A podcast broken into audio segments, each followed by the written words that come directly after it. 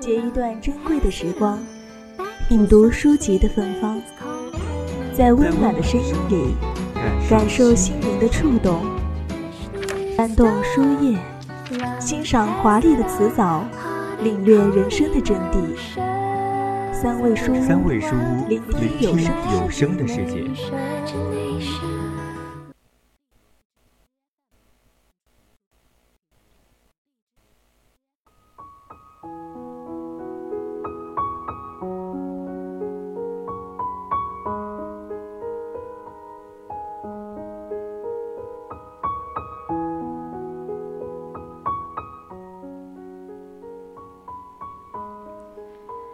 大家好，你正在收听的是 FM 幺零零 VOC 广播电台，在每周一晚为你送上的侧耳倾听，我是主播佳薇，欢迎大家在节目中与我们进行互动。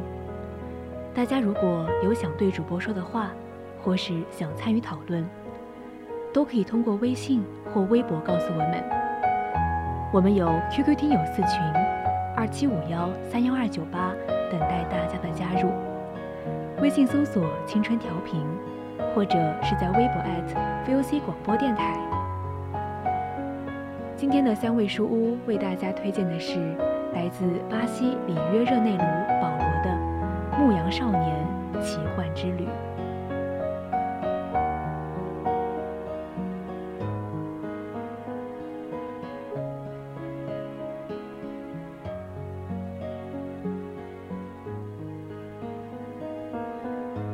牧羊少年奇幻之旅》自出版三十二年来，这部小说已被译成八十一种语言，畅销一百七十多个国家和地区。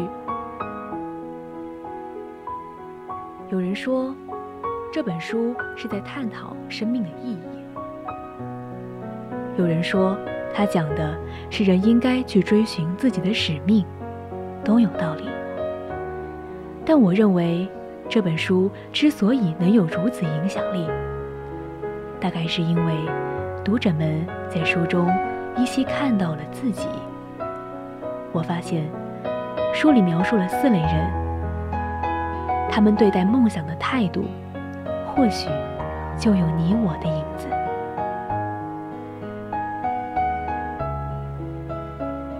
小说的主人公是一名牧羊少年。故事的源头是他接连两次做了同一个梦。梦中，他和羊群在一片草场上。这时来了一个小孩，和羊群玩耍。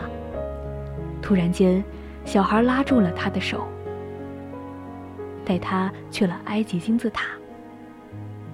小孩说：“假如你来到这里，将会找到一处秘密的宝藏。”少年不解其意，便去找巫师解梦。结果，巫师说：“如果你找到了宝藏，你要分我十分之一。”这使少年很惶恐，因为梦竟然可以是真的。少年犹豫不决，埃及金字塔离他实在是太遥远了。但他偶遇了一个老人。这名老人自称是耶路撒冷之王。他告诉少年：“当你想要某种东西时，整个宇宙都会合力助你实现愿望。”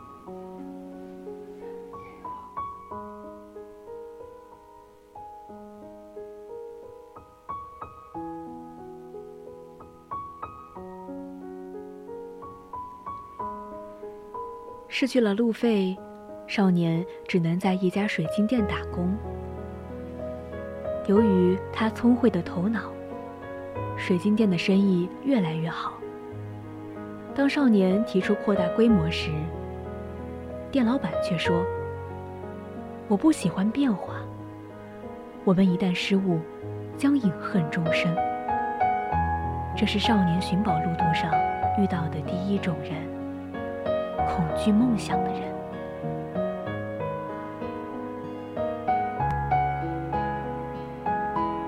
少年攒够了路费，便告别水晶店老板，跟随驼队穿越撒哈拉沙漠，向金字塔进发。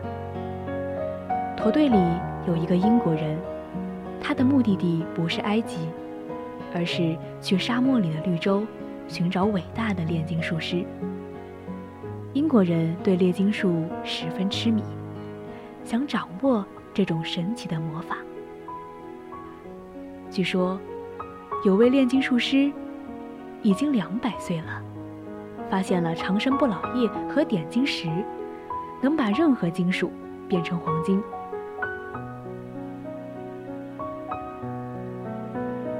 后来，他如愿以偿地找到了炼金术师的住处。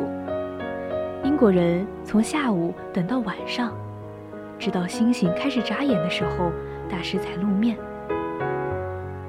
然而，大师的回答是：“去试试看吧。”他没有办法，只能离开绿洲，去试试看。这是男孩遇到的第二类人，依然在追寻梦想的路上，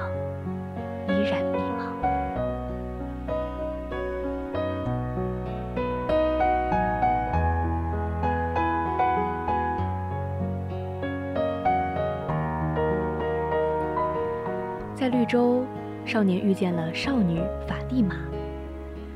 当少年看到她那双美丽的黑眼睛时，就知道自己爱上了她。由于部落间的战乱，驼队滞留在了绿洲。少年因为有着神奇的第六感，准确地预测到了敌人将要偷袭，因而被绿洲的首领聘为顾问。还被赏赐了五十枚金币。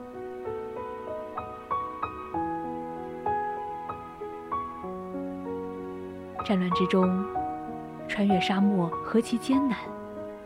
况且，他还找到了心爱的人，去金字塔寻宝的信念开始动摇了。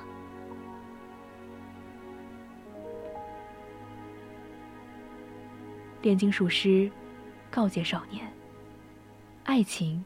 从来不会阻止一个人去追寻梦想。如果会阻止，一定因为那不是真正的爱情。在这个平行世界里的自己，正是少年遇到的第三种人——放弃了梦想的人。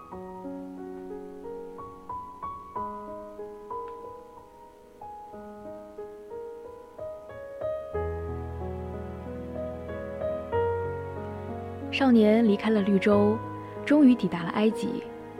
一轮满月悬在中天，星光灿烂。可是，他在金字塔下挖了整整一夜，结果一无所获。他的双手挖累了，受了伤，但仍坚持挖着。这时，有几个人来到少年面前。他们自称躲避战乱的难民，其中一个问：“你在这儿藏什么呢？”“我什么也没藏。”少年回答。但他们不由分说地揪住少年，搜查他的口袋，将金币搜了出来。他们认为地下一定埋着更多金子。少年被打得遍体鳞伤。少年为了保命，将寻宝之事告诉了他们，但是他们却扬长而去。这群劫匪是少年遇到的第四种人，不相信梦想的人。故事到这里就结束了。可能有的读者会觉得奇怪。原来宝藏就埋在自己的脚下，大老远的去埃及，不是白去了吗？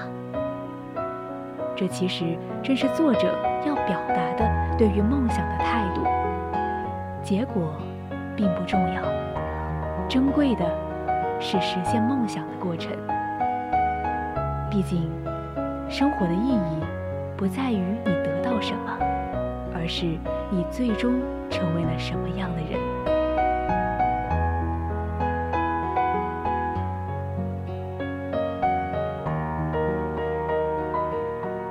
今天的三味书屋就告一段落了。我是主播佳薇，我们下期再见。